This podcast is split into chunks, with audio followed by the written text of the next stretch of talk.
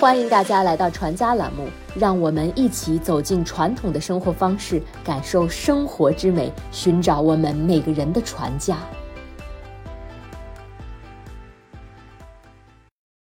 今天读到任翔老师的这篇文章《礼尚往来谈送礼的艺术》，书里是这么写的：儒家典籍《礼记》有云：“礼尚往来，往而不来，非礼也；来而不往，亦非礼也。”指的是别人以礼相待，也要以礼回报。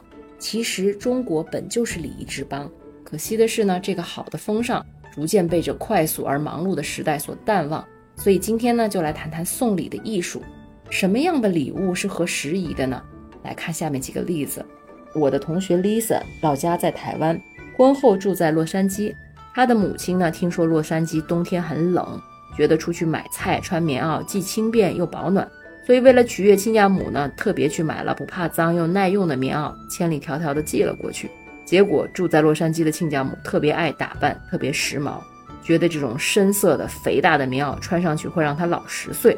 收到礼物，她特别生气，而且为了报复呢，等 Lisa 过四十岁生日的时候，她把它转送给 Lisa 作为生日礼物。从此，三方的关系就破裂了。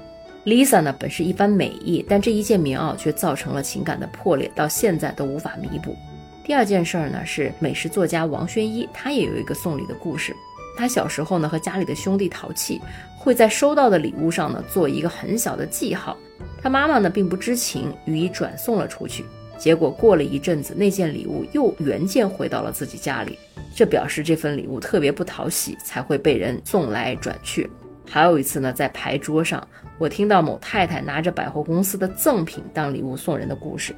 收到礼物的太太呢，梆的一声就把手上那张不要的牌给扔了出去，好像那张牌就是那件不受欢迎的礼物。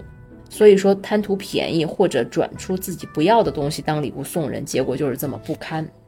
还有一次呢，我去长辈家贺寿，走到入口处呢，就看到楼梯旁边扔了两盆花，进门一看，则是花团锦簇。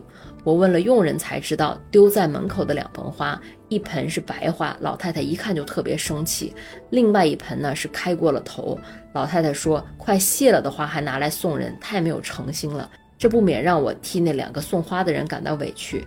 送花其实一般都是通过花店，如果自己没有亲眼见到，真的是挺惊险的。礼多人还怪，多么划不来。另外一位朋友呢说，他收到了一瓶珍贵的酒，可惜是假的。送礼的人可能是要巴结他，特地去买了一瓶即将失传的酒。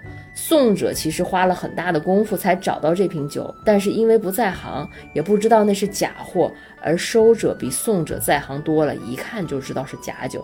本来是一番美意，却因此有可能毁了一桩生意。我不敢说什么物件一定是合时宜的礼物，但以上例子则说明了什么是不合时宜的送礼态度。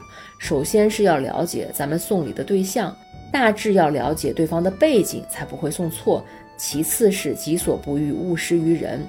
再来就是，如果委托像花店这样的地方送礼，就一定要讲明用途的性质，才能避免忌讳。如果能自己亲自去挑选，则更好。